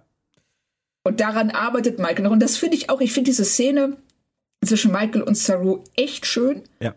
Vor allen Dingen, es ist, wie du schon gesagt hast, die Soniqua Michael. Michael. also, sie heißt nicht Michael Green. Ähm, die, äh, sie spielt das halt unheimlich natürlich. Mhm. Auch mit Doug Jones zusammen. Ja. Da merkt man dann auch, dass die wirklich schon seit Anfang der Serie ein Team bilden. Ja. Das also diese Vertrautheit, diese Offenheit, mit der die aufeinander zugehen, das kommt hier wirklich sehr schön raus. Ja. Aber du hast was anderes eben schon angesprochen. Es kommt dann äh, ein Ansatz von Tarka ins Spiel von vor diversen Folgen, nämlich Schreien hilft. Das war schon ja. damals witzig und schräg, das ist hier auch schräg und witzig, oder? Ja, ich finde auch, ähm, das hätte richtig, also das hätte, wie du immer so schön sagst, der Heuler der Folge werden können. Aber ich finde, es funktioniert hier. Ja. Und ich finde, die spielen das beide auch so, dass man spürt, wie sich durch das, was sie da tun, das, was ihnen auf der Seele lastet, wirklich löst. Ja. Auch in dieser das Umarmung und diesem Lachen, das, da, da ist man richtig, finde ich, mittendrin, dass man sagt, ihr zwei, Mensch, jetzt ja, geht's euch besser. Richtig. Also ich finde das auch, dass ähm, das passt, das passt zu den Figuren, es funktioniert. Auch dieses, ähm, wenn wie wie es wie unangenehm ist Sarus diesen Schrei erstmal vorführen zu müssen. ne, ist ihm alles ein bisschen peinlich und äh, er denkt, naja, hätte, hätte ich das doch vielleicht nie, an, nie angesprochen, wäre besser gewesen. Aber in dem Moment, wo sie es dann machen, funktioniert es. Wirklich eine tolle Szene. Und ähm, ich möchte zum Schluss nur noch zu dieser Szene sagen, dass ich wirklich hoffe, sie ruinieren das Verhältnis von Michael und Saru nie wieder im Rahmen dieser Serie. Ja. Richtig, ich bin bei dir. Ja. Irgendwann ist halt wirklich mal ein Punkt gekommen, wo man sagen kann, dieser Status quo ist schön und braucht kein ja, Drama stimmt. mehr. Ja, und Kolber. Kolber ist äh, als Detektiv weiterhin, sagen wir mal, ein ganz kleines bisschen lethargisch unterwegs. Aber jetzt vermissen sie Reno endlich. Das ist doch toll, ja, oder? Es hat lang genug gedauert. Also, wir sind jetzt kurz vor Schluss der Folge. ja, und auf einmal merken sie, dass ähm, einer ihrer Gaststars die ganze Folge noch nicht aufgetaucht ist. Ja, aber wieder brechen sie die Szene ab. um uns zu zeigen, dass Saru noch sein Ich mag dich auch Moment von Turina bekommt. Ja, fand ich süß. Das ist wieder dieses ja. Ding mit dem Pacing. Ob's hier sein muss, weiß kein Mensch, aber sie machen das wirklich niedlich. Ja, und hier, ähm, weil sie es auch nicht so auswalzen. Ja. Funktioniert es. Und während das alles passiert, über das wir hier sprechen, steht diese Kugel mit, dem, mit der Tür im Hangar Bay, äh, in der, auf der Hangarrampe. Nee, wie heißt das? Im Hangar. Sagen wir einfach im Hangar. Hangar und genau. steht und steht vor sich hin. Wie mein Nachbar früher immer sagte, das oxidiert da vor sich hin. Und ich finde es super erfreulich, dass die CNC offensichtlich viel mehr Geduld besitzen als die Disco-Leute vorher. Weil ja. das Ding steht da und alle haben irgendwie andere Sachen zu tun. Wenn die das beobachten, könnten die auch denken, die wollen wohl nicht. Ja, oder die sind zu doof. Die schnallen das nicht. Also holen wir uns das Ding wieder zurück und beenden ja. die Scheiße hier einfach. Richtig, das ist so, ne, wenn du es nicht äh, schaffst, ab der, die Bushaltestelle zu erreichen, bevor der Fahrer die Tür zumacht. Genau. Dass dann niemand mal sagt, vielleicht sollten wir uns beeilen. Vielleicht ist das nur ein paar Minuten hier oder so? Finde ich lustig. Die, die gehen alle davon aus, dass das da jetzt eine Stunde stehen bleibt. Richtig, vor allen Dingen, wenn du das dann äh, in dem Kontext siehst, wie du schon sagtest, von dem, von Michaels Verhalten am Anfang, als die äh, Spezies 10, 10 nicht innerhalb von anderthalb Sekunden auf den Funkspruch reagiert, so zu sagen, nee, nee, wenn, wenn die antworten wollten, hätten sie es längst getan, wir brauchen einen neuen Plan. ja, das ist, das ist lustig. Also das, das hat mich schon etwas irritiert an der Stelle. Aber sie gehen dann ja rein und, und das Ding ist sofort weg. Und auch da hätte man wieder denken können, okay, vielleicht sehen wir jetzt zu viel. Nein, wir sehen die Nachbildung der Discovery-Brücke. Und ich würde von dir gerne wissen, ist das vielleicht sogar besser, als etwas von deren Welt zu sehen, was uns vielleicht enttäuscht hätte? Das ist eine gute Frage. Also wenn du nichts zeigst, kannst du natürlich auch niemanden enttäuschen. Eben. Auf der anderen Seite ähm, ist es schon, also ich kann die Logik verstehen. Also, dass jetzt die Spezies, also aus der Sichtweise von Spezies 10c, dass die sagen so, weißt du, so wie du, wenn du ein Terrarium baust, versuchst, das ähm, Original, äh, die Originalumgebung dieser Tiere einigermaßen zu erhalten oder darzustellen, dass sie hier sagen, naja, wir, wir wollen die nicht verstören, also bauen wir jetzt ihre, ihre, ihre normale Umgebung nach. Das finde ich, das finde ich okay. Aus unserer Sicht, ähm, ich hätte es schöner gefunden, wenn sie es nachgebaut hätten, aber halt schräger. So dass sie vielleicht bestimmte Dinge auch nicht verstehen und ähm, versuchen darzustellen, aber nicht richtig. Das wäre lustig Stehst gewesen, du? ja. Das hätte ich cool gefunden. Mhm. Ja, coole Idee. Aber wäre natürlich auch echt schwierig gewesen. So eine, so ja. eine Weißt du, ich, ich weiß nicht, ob du das LucasArts Adventure Grim Fandango kennst, ja, wo klar, man als natürlich. Sensenmann dann die reale Welt äh, besucht, die aber für dich als Sensenmann komplett verzerrt aussieht. Ja. Sowas. Es ist ein sehr, sehr cooles Spiel auch. Ja, ist ein super cooles Spiel, ist vielleicht sogar das beste LucasArts Adventure, finde ich. Ähm, aber das ist halt so dieser, dieser Blickwinkel. Du siehst auf einmal die Welt, in der wir eigentlich leben, aus der Sicht von jemand anderem, komplett ja. verzerrt und entrückt. Ähm, das ist echt, wäre echt eine coole Idee gewesen. Aber hätte dann vielleicht Michael später nicht auf die Idee gebracht, die sie gebraucht hätte oder hat. Falls du verstehst, was ich meine. Ja. Es gibt auch noch eine Nachbildung von Tarkas isolytischer Waffe auf der Brücke. Und das ist, ich finde das total spannend, weil das, das ist so ein, so ein Moment, wo man sich wirklich fragt, was kann das alles heißen? Da gibt's tausend Möglichkeiten. Guckt mal, was ihr getan habt.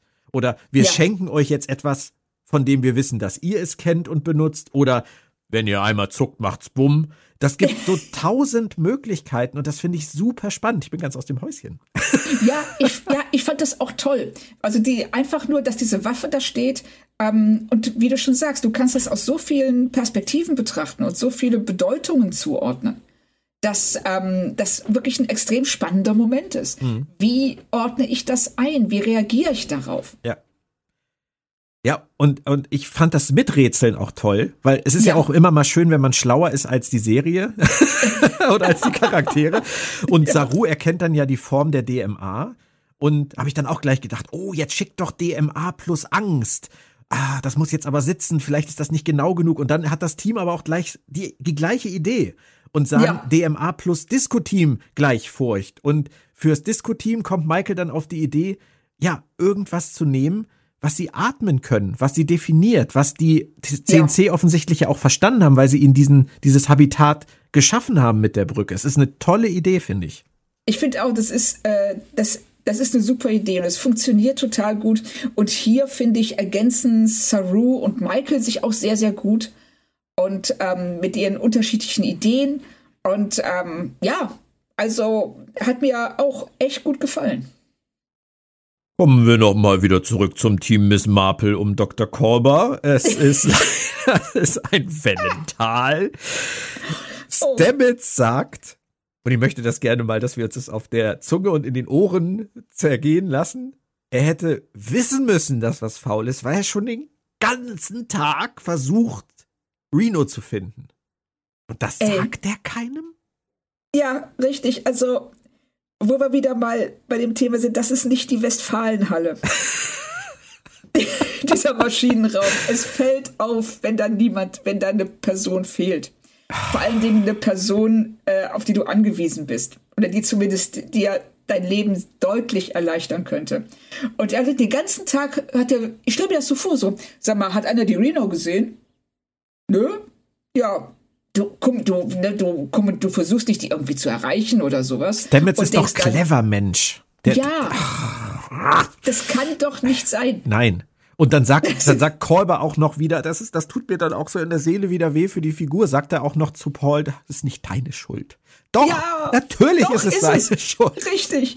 In diesem Fall, tut mir leid, Paul, ist es deine Schuld. Ich das mein, hättest du mit, mitkriegen müssen. Was hat er denn gedacht? Liegt Reno sonst irgendwie oft tagelang besoffen in ihrem Quartier und er weiß das und will sie schützen oder so? Das ist doch echt Quark, Leute. Warum schreibt ihr eure Figuren so inkompetent. Lasst ja. es doch weg.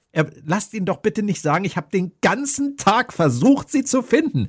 Wie ja. dumm muss er sein? Das, ja, das ergibt überhaupt keinen Sinn.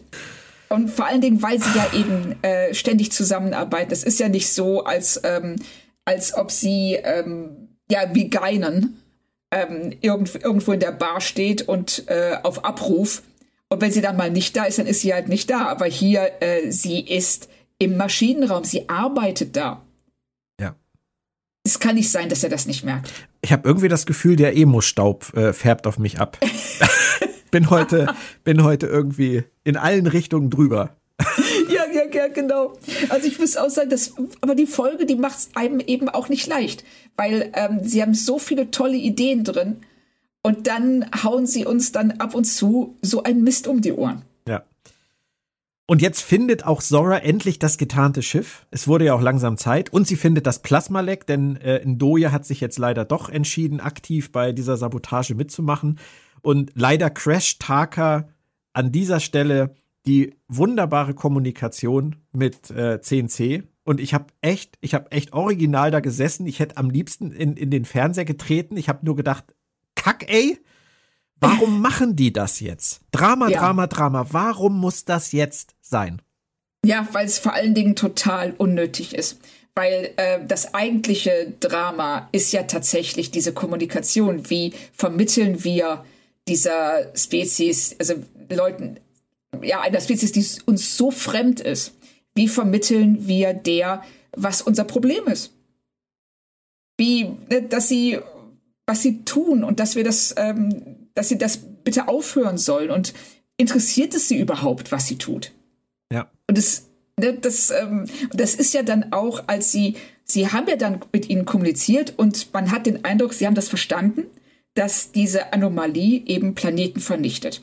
Und dann kommt ja als Antwort, ja, sie machen hier jetzt ähm, das äh, größer als Zeichen hm. und das traurig Emoji. Ja, genau. Ne, was ja auch großartig ist, dass diese Spezies mit Emojis kommunizieren.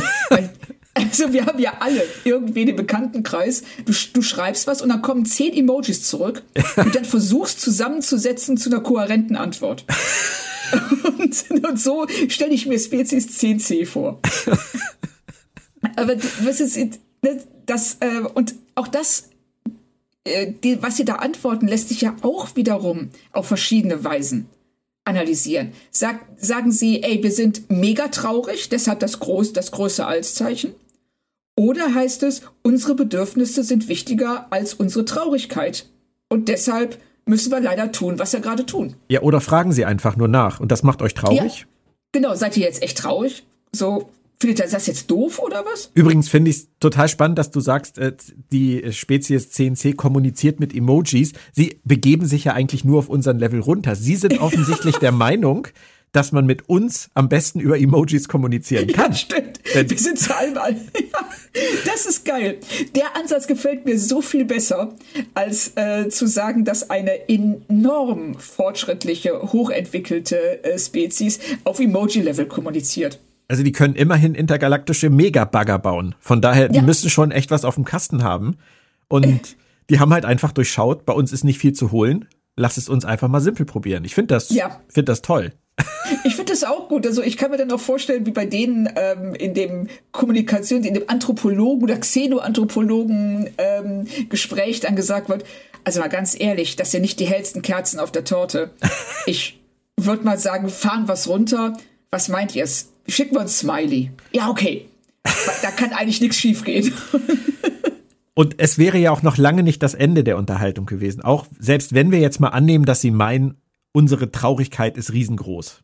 So, wir sind, wir sind bestürzt über das, was ihr uns hier sagt. Dann hätten sie ja an der Stelle immer noch versuchen müssen, für die Zukunft eine Lösung zu finden, denn die machen ja offensichtlich irgendwas. Die brauchen dieses Boronit ja. irgendwo für und die müssen ja auch Alternativen finden. Da gibt's ja noch wahnsinnig viel zu klären an dem Punkt. Und das Ding Richtig. ist ja auch noch lange nicht aus. Also meiner Meinung nach hätten wir diese, diese unselige Sabotageaktion von Taka, die jetzt eigentlich nur dafür sorgt, dass alles kaputt geht, was die da aufgebaut haben, hätten wir sowas von gar nicht gebraucht. Richtig. Also das, ähm, es wäre, diese Folge wäre so viel stärker gewesen, wenn sie sich auf den einen Handlungsstrang konzentriert hätten und ähm, uns den Rest erspart hätten. Weil wir brauchen es nicht. Äh, sie, sie brauchen es nicht, um ihre Geschichte zu erzählen oder die Geschichte spannender zu machen. Dieser Countdown ist ähm, komplett unsinnig. Figuren verhalten sich, werden, also werden gezwungen, ein Verhalten zu zeigen, das keinen großen Sinn ergibt, nur um diesen Handlungsstrang vorauf, äh, voranzutreiben. Und du hast dann am Ende dieses, ähm, diesen Moment, in dem Reno dann äh, die Discovery kontaktiert, ihr müsst uns aufhalten, egal wie. Aber das sind alles so Sachen, es hätte nicht sein müssen. Es wäre viel, viel besser gewesen, wenn wir uns komplett auf diesen Erstkontakt hätten konzentrieren können. Gerade weil, und das möchte ich auch nochmal an dieser Stelle erwähnen, damit das auch nicht zu sehr untergeht, für mich alles, was sie da kommunikationsmäßig machen und zeigen und inszenieren, auch wenn es sehr schnell ist, wenn es sehr schweinsgaloppartig ist und wenn es vielleicht auch zu verkürzt ist, ich finde es toll. Und ich finde es auch, ja, genau. Das ist es ich finde es auch toll und ähm, deshalb wünschte ich mir, sie hätten auf den Schweinsgalopp verzichtet, indem sie diese extra 20 Minuten, die sie an den anderen Handlungsstrang verschwenden, ähm, dem hier gegönnt hätten. Dann hätten wir das alles nicht gebraucht. Und äh, dann wäre das so eine runde, tolle Folge gewesen. Und wir müssten darüber, daran, daran auch nicht so viel Kritik üben, die sich ja größtenteils eben auf den anderen Handlungsstrang bezieht. Was tippst du denn, was das Staffelfinale dann jetzt bieten wird? Also ich kann dir schon mal verraten, die letzte Folge heißt Coming Home. Ja, das deutet ja schon mal an. Dann kommt nach Hause. Vielleicht Taka auch? Das würde ich, also ich würde es ihm irgendwo gönnen, weil die, die letzte Folge war nicht gut zu ihm. Aber ähm, ich glaube es nicht. Also ich glaube, dass Taka ähm, kein gutes Ende nehmen wird. Hm. Und ähm, ich denke, dass sie tatsächlich jetzt äh, zu irgendeiner Art von Lösung mit der Spezies kommen werden, die es ihnen dann ermöglicht, nach Hause zu kommen. Tilly nochmal zu sehen, die fehlt uns ja auch ja. immer noch komplett. genau, also dass wir dann wirklich so eine abrundende ähm, Geschichte haben. Also, dass sie jetzt irgendwie es schaffen, Books Schiff aufzuhalten, damit der Spezies beweisen, dass sie ähm, bereit sind, ihre eigenen Leute zu opfern, um sie zu retten. Nicht, dass sie Reno und Book töten werden, aber dass sie bereit wären, das zu tun. Könnte aber durchaus sein, wo du das gerade sagst. Du? Meinst du, dass sie, meinst du, dass sie Book umbringen? Ich halte es nicht für ausgeschlossen. Book Reno und Parker. Großes Reno Opfer. Also das wäre schon. Ich find's schade. Ja. Ähm, aber, aber Book ist halt auch eine schwierige Figur geworden durch das, was er ja. gemacht hat. Ja, du hast recht. Also das wäre natürlich der äh, leichteste Ausweg, ne? Um den auch ganz aber. deutlich zu zeigen, dass sie sich davon distanzieren, was da passiert. Ja. Aber wie, spannend. Ja, wie Aber würdest was meinst du denn? Ja, ich möchte es ja gerne von dir wissen. Du bist ja hier die die Bestseller-Autorin. wie wie denkst du? Das ist eine zweigeteilte Frage. Wie denkst du, wenn du dich in die Köpfe der Discovery-Autoren hackst, wie die das zu Ende bringen, wie die das jetzt auflösen, dieses Drama, und wie hättest du es gemacht? Uh, ähm, die leichten schön, Fragen kommen immer zum so, Schluss. Ich wollte gerade sagen, es ist schön, dass ich mich so gut auf diese Frage vorbereiten konnte. Und, ähm, also, wie ich es gemacht hätte, ich würde es tatsächlich so machen, ich würde Books Schiff äh, vernichten.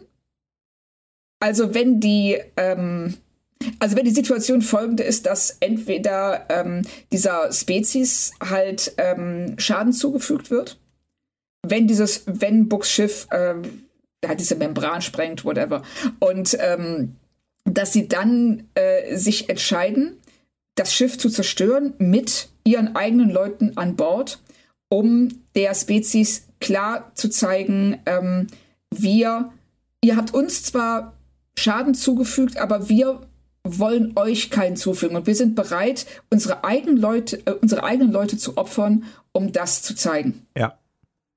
Das fände ich, ähm, ich finde es gut, wenn sie dieses Opfer bringen würden. Also das würde ähm, auch dieser neuen Spezies zeigen, dass sie es ernst meinen. Mhm.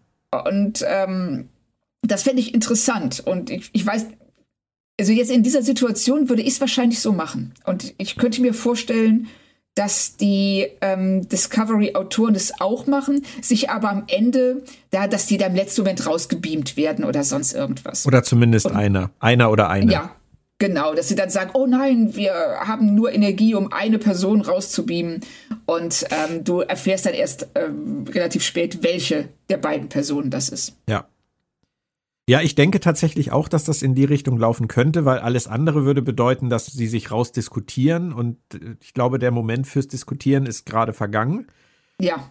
Da muss jetzt irgendeine Aktion folgen, die die CNC an den Verhandlungstisch zurückbringt. Und das muss ein deutliches Signal sein, denke ich mal. Und ja. ein, ein deutliches Signal hat Michael einfach nicht mehr als Option in der Tasche im Moment. Richtig. Außer das. Ähm, ich könnte mir vorstellen, dass Techno Tarot gesagt hat, es ist eh zu aufwendig, da einmal hinzufliegen. Ähm, ich habe eh so viel zu tun, vielleicht lassen wir es lieber und dann machen wir jetzt einen Abschied mit Bang. Ich kann mir auch vorstellen, dass sie, dass sie Book und Michael für auserzählt halten, weil sie in der Staffel ja auch mehrfach schon darauf angesprochen haben, dass Michael gesagt hat, wenn der Zeitpunkt kommt, steht immer ihre Pflicht für, ähm, für ihre Crew und für die Föderation und die Sternenflotte immer vor allem. Auch Richtig. vor ihren persönlichen Gefühlen. Das haben sie ja sogar schon angesetzt.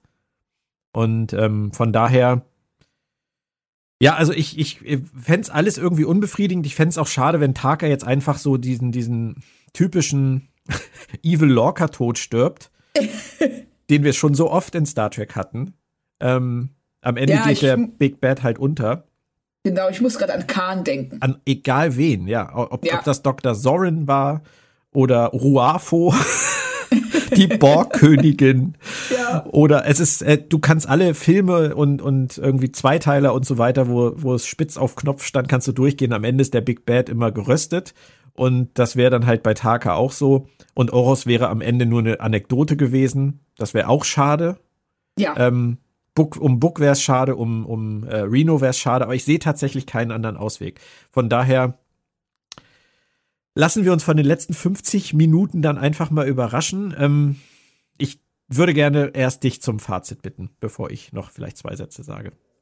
Okay, ähm, ich sag mal, wenn die Storyline um Book, Taka und ähm, Reno nicht gewesen wäre und Ndoye sich nicht so bescheuert hätte verhalten müssen, wäre das für mich die eine deutlich bessere Folge gewesen. So ist es immer noch eine Folge, die in ihrem Haupthandlungsstrang dadurch besticht, dass sie ähm, äh, dass es um Kommunikation geht, darum, wie man Gemeinsamkeiten zwischen fremden Völkern finden, die ähm, sich halt wirklich extrem fremd sind, wie man aufeinander zugehen kann und voneinander lernen kann. Und das, ähm, das fand ich sehr, sehr cool, auch dieser Aspekt des Staunens. Ähm, ich müsste eigentlich sagen drei von fünf, weil der Handlungsstrang, äh, der zweite Handlungsstrang eben doch gut 20 Minuten äh, für sich ähm, beansprucht. Aber hey, das Wetter ist schön, ich bin gut gelaunt, sagen wir vier von fünf. ich, ich bin, ich tue mich genauso schwer wie du. Ähm, ich finde wirklich, also der Teil, über den wir jetzt so positiv gesprochen haben, den finde ich so schön, so gut und auch so letztendlich kreativ. Auch kreativ ist ja immer relativ. Wir haben darüber geredet. Es gibt große Vorbilder und keine Idee ist nicht schon mal da gewesen. Aber ähm, sie haben hier was gemacht, was sie in Star Trek so noch nicht gemacht haben. In den letzten Folgen, das hat mir gefallen. Von daher hätte ich da wirklich gesagt, super. Ähm, der Rest hat mich teilweise extrem genervt. Mhm. Ähm, hat man, glaube ich, auch gemerkt. Von daher würde ich wahrscheinlich, wenn ich jetzt wirklich ganz mathematisch rangehen würde, müsste ich am Ende irgendwo bei drei von fünf landen. Da hast du schon absolut recht, aber das würde der ganzen Geschichte um die Kommunikation und diesen Erstkontakt nicht gerecht werden. Und deswegen würde ich auch vier von fünf sagen, aber mit einem Auge zugedrückt. Wirklich, weil. Auf jeden Fall. In Sachen Vertrauen ins eigene Material und äh, Pacing und es ist nicht der Moment für diese Szene, haben die Discovery-Macher für meinen Geschmack leider immer noch sehr großen Nachholbedarf. Ja, ich sehe das ganz genauso. Ich hätte gern noch viel mehr staunend dagesessen und mich von dem Taka-Quatsch und dieser letzten Drama-Eskalationsstufe am Ende nicht ablenken lassen. Aber so sind sie halt. Und das ist der Stil, den sie verfolgen. Das ist das, was sie machen wollen. Immer wieder.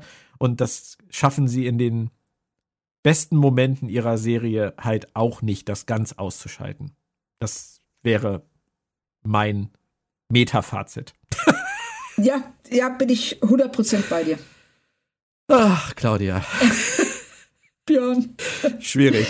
Eine, eine Folge vor Schluss stehen wir an diesem Punkt. Ja, an diesem Punkt standen wir auch schon häufiger. Eine Folge vor Schluss. Ja. Aber ich bin trotzdem, korrigiere mich, wenn du es anders siehst, immer noch der Meinung, dass sie mit der letzten Folge die Chance haben, dieses Staffelthema auf eine Weise zu Ende zu bringen, in einer Qualität zu Ende zu bringen, die sie in den drei Staffeln vorher für mich noch nicht so erreicht haben. Ganz das vorsichtig ist schön ausgedrückt. gesagt. Ganz vorsichtig ausgedrückt. Ja, das ist sehr schön gesagt und ähm, ich hoffe mit dir. und sie haben die Chance. Die Chance ist definitiv da, das sehe ich auch so. Und ich hoffe sehr, dass sie die nutzen ja. und uns ähm, ein runderes Staffelfinale gönnen, als das bisher der Fall war. Ja. Es hat mir auf jeden Fall sehr viel Spaß gemacht, auch wenn ich äh, jetzt den ganzen restlichen Tag versuchen muss, meine Emotionen wieder in den Griff zu kriegen. Danke, Claudia. Bitte, Björn. Vielleicht hast du es, kannst du es mal mit Schreitherapie versuchen. Aber nicht jetzt im Cast, oder? Nein, lieber nicht, aber geh in den Stall nachher und. Ich schreie die Pferde an, mal gucken, was sie sagen. Wenn ich die Katze anschreie, dann sagt die Mau! Das weiß ja, ich genau. schon.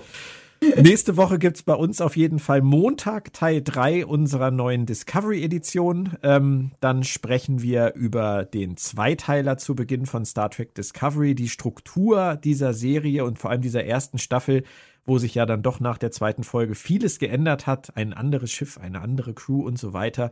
Das wird sicherlich sehr interessant. Wir reden auch über die Figur Michael Burnham als ähm, Offizier, der nicht Captain war zu diesem Zeitpunkt in der Serie und das ja auch etwas völlig Neues war damals für Star Trek. Und im Wochenverlauf dann Episode 4.13 von Discovery mit dem Titel Coming Home.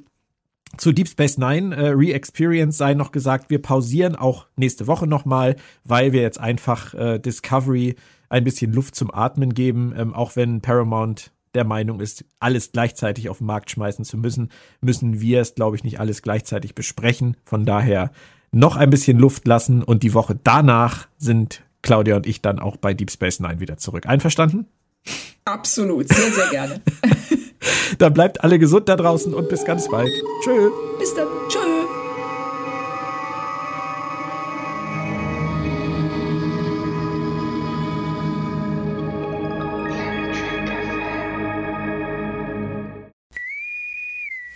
Was bedeutet der Tod dann für dich? Und warum glauben manche Leute, dass er ein ewiger Ort ist? Bedeutet Tod endlos? Paul? Star Trek Discovery, der ewige Ort. Als Doppel-CD und jetzt auch digital. Überall, wo es Hörbücher gibt. Three, two, für eine Reise ins All kannst du ein paar Millionen hinblättern. Oder Tele 5 einschalten. Erlebe die Fortsetzung der Star Trek-Saga. Die Free TV-Premiere. Star Trek Discovery. Immer montags, 20.15 Uhr auf Tele 5. Der Verlag in Farbe und Bunt präsentiert. Fantastische Welten in Farbe und Bunt.